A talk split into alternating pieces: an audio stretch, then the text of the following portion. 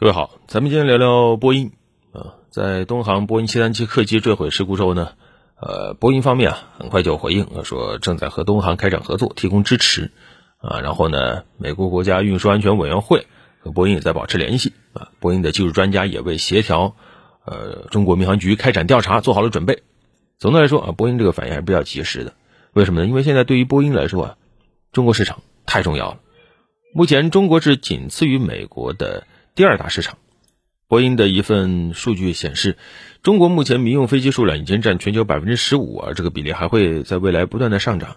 未来二十年，中国可能需要七千六百九十架新飞机，总价值一万两千亿美元。啊，这将是全球唯一一个万亿级美元的民用飞机市场。啊，如此重要一个市场，但是呢，哎，现在波音表现很不好。啊，尤其是美国发动了贸易战以后。波音的生意也确实不太好。二零一七年五月份到二零二一年三月，波音来自中国的客机订单呢十五架，而同比，光二零一九年四月，中国和空客就有一个三百架客机的这样一个大订单啊，所以波音着急啊。去年四月份的时候，波音连续第六个季度亏损啊，波音公司 CEO 卡尔霍恩啊就公开敦促说，希望拜登恢复和中国的经贸关系啊，并且强调。你要想让波音公司长期健康发展，来自中国的飞机订单是一个关键。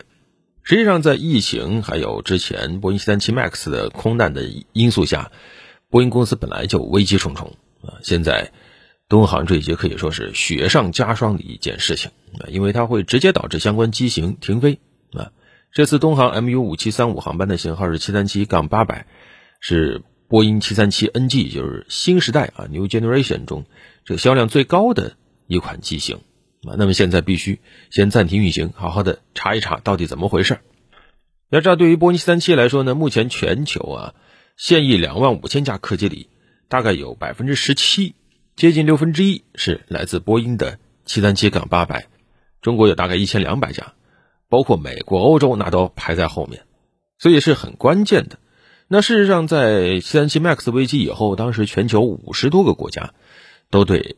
737 MAX 停飞啊，所以实际上波音这几年首先是在为737 MAX 复飞在努力啊。到去年十二月份，民航局才对737 MAX 发出试航指令，但现在什么时候能在国内复飞也不太清楚。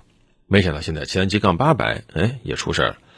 而除了飞机型号本身的这些困惑以外，波音自己的老毛病就是生产和交付上的问题，也是让人头疼的啊。波音目前两款。民航旗舰737 MAX 就不多说了，还有一个787啊，Dreamliner 啊，梦幻，目前呢也都面临一些交付困难啊。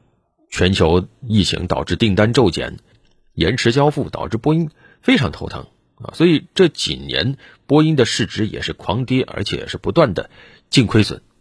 当然，从更长远的角度来看，大家看的不光是波音了，因为波音它代表整个美国民航制造业。啊甚至往大了说，它可能代表的美国制造业，波音如果不行，那可能意味着美国制造业的黄昏都已经降临。为什么这么看呢？因为目前啊，也只有美国和欧盟有完整的民航客机产业链，全球独两份所以民航客机一直是代表的美国国际贸易中的一个拳头产品啊。美国制造业的门户，美国制造业的支柱就是民航制造业，波音是里面的巨头，它的庞大的产业链。牵连着上万家零部件制造商，啊，能够为美国提供几百万个就业岗位，所以一直以来，它有几个最是美国最大的制造出口商，美国联邦政府最大的承包商，是当之无愧的美国的经济支柱。啊，你像七三七 MAX 危机以后，当时波音一度出现了资金链紧张的情况，美国政府至少是给了六百亿美元的财政援助。啊，为什么？因为就明白一旦七三七。Max 出现危机，牵连到波音，一方面是直接显示在美国出口上会遭到沉重的打击，然后它进一步就会拖累整个美国的经济增速。你像二零零一年啊，那是二十多年前了，当时九幺事件以后，全球航空业都受到了重创，当时波音直接就毫不客气的裁员三万多人呢，那谁也不希望现在波音又重蹈覆辙。当然，除了这种产品型号的问题以外呢，对于波音来说，还有一个为人诟病已久的问题，就是它虽然说是代表美国制造业的旗舰，但是这些年资本和波音裹挟的越来越深以后，波音也有些越来越软了。为什么呢？它一切都为了股价，为了股价以后，它要不断的要减员增效啊，不断的卖资产，玩所谓的供应链管理，能外包的通通都外包出去了。因为在很多这个金融资本的眼中啊，你的大量的这种固定资产啊，我们说是实力，对吧？但是在资本眼中它是负担，那它会影响你的这个相关的利润指标，尤其是一些制造业企业，嗯，这种很强调净资产的企业，那简直是股价玩不动啊！要想把这个股价轻松的炒上去，啊，除了传统的一些手段，什么大量的这个回购啊等等啊。回购我们就不说了啊，这个回购往往就会把整个公司最后弄成负资产啊啊，虽然看起来股票很贵，但是那又怎么样呢？那除此以外，它还会导致什么呢？就是公司它会，呃，在一些所谓的职业经理人的这种操纵下，他会想方设法的去把原本应该是你重点培养的大量的子公司都给通通剥离出去，原本大家应该是休戚与共的啊，共同进退的，哎，结果在。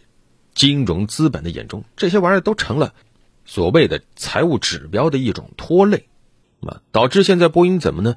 就是丧失了大量的熟练的技术工啊。你像这几年有不少关于波音的纪录片，往往里面都会提到波音的一些工厂的工人跟以前完全不一样啊，甚至职业培训都没有。但是呢，因为他能拿到美国政府的无限的支持和信用背书，所以。虽然在业内的名声，波音是越来越差，但是它不愁订单，而且呢，在美国，各种对波音的监管那都是失效的。你像在当时七三七 MAX 那个调查之后，就发现啊，当时整个就是所有的流程，那波音就是畅通无阻，该把的关一概没把啊。为什么？那就是华尔街只手遮天嘛。只是华尔街唯一做不到的是把从天上掉下来的飞机给接住啊，但是他还是可以把股价给弄上天的。这种国之重器的产业资本，一旦成为金融资本的一个道具以后，各种离奇的事儿都能发生。可偏偏它又像某些金融机构一样，大到不能倒，因为它的崩溃可能会引发非常严重的系统危机。所以现在全球都在关注百年波音在重重的危机下未来的路到底怎么走。当然，好在现在我们也不用全指望波音啊，除了空客以外，咱们自己的国产大飞机也慢慢的。要驶向蓝天了。你比如说咱们的 C 九幺九啊，这是咱们中国第一款按照最新国际适航标准研制的干线民用客机啊，对标的就是波音七三七啊。二零一七年成功首飞的，二零二零年是进入了中国民航局适航审定阶段啊。今年二月份，中国商飞的董事长何东风说，要从二零二二年开始，由研制阶段逐步转入产业化阶段啊。困难有没有？当然有，但是也一定要。用战略上的坚定性来应对环境的不确定性。截止到今年年初，C 九幺九已经有八百五十架飞机的订单了，那么这将是一个非常好的开始。好了，本期就聊这么多。